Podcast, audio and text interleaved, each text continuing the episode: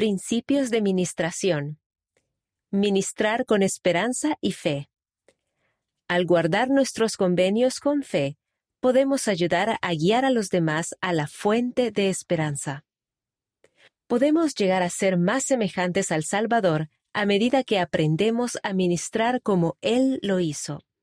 Valiéndonos de los ejemplos de Cristo y sus discípulos en el Nuevo Testamento, aprenderemos cómo desarrollar atributos semejantes a los de Cristo que pueden ayudarnos en nuestros esfuerzos por ministrar como el Salvador.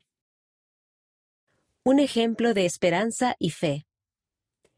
En el Evangelio de Marcos leemos un conmovedor relato acerca de una mujer que padecía de flujo de sangre desde hacía doce años. Sabemos que había sufrido mucho a manos de muchos médicos, y había gastado todo lo que tenía, y de nada le había aprovechado, sino que le iba peor.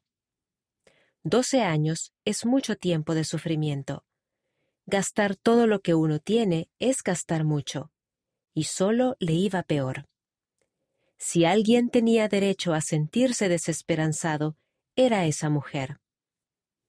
Sin embargo, cuando oyó hablar de Jesús, se acercó por detrás entre la multitud y tocó su manto, porque creía que si tocare tan solo su manto, quedaré sana.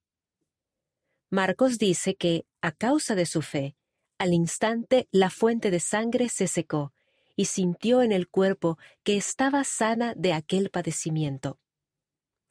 La esperanza y la fe de la mujer en Jesús fueron contestadas con una bendición. Y él le dijo, Hija, tu fe te ha sanado, Ve en paz y queda sana de tu aflicción.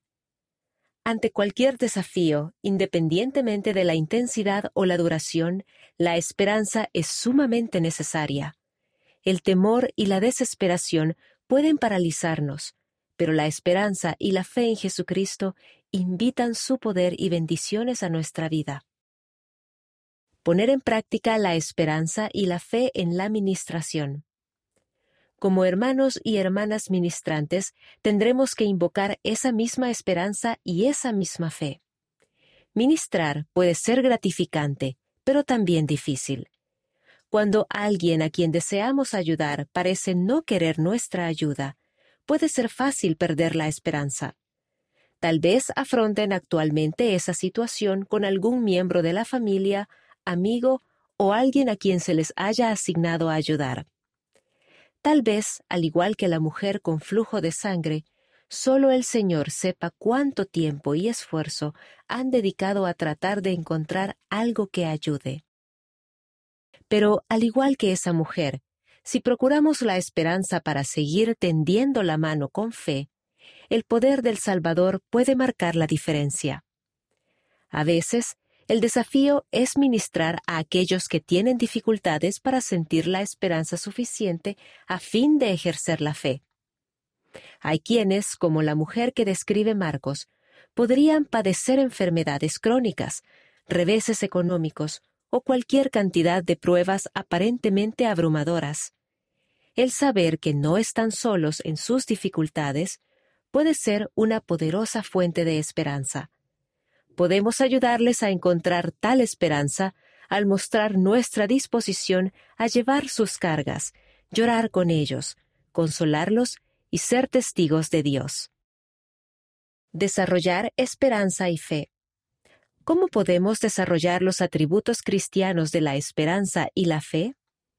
A continuación se dan algunas ideas. 1.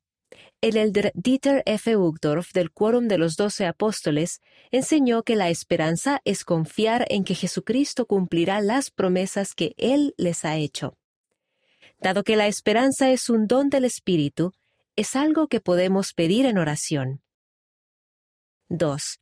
El presidente Russell M. Nelson enseñó que aumentar la fe requiere esfuerzo y explicó cómo podemos aumentar nuestra fe al estudiar, escoger creer, actuar con fe, participar dignamente de las ordenanzas sagradas y pedir ayuda al Padre Celestial.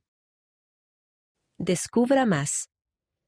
Aprenda más acerca de la esperanza en el discurso del elder Uchtdorf, El poder infinito de la esperanza. Liaona, noviembre de 2008, páginas 21 a 24.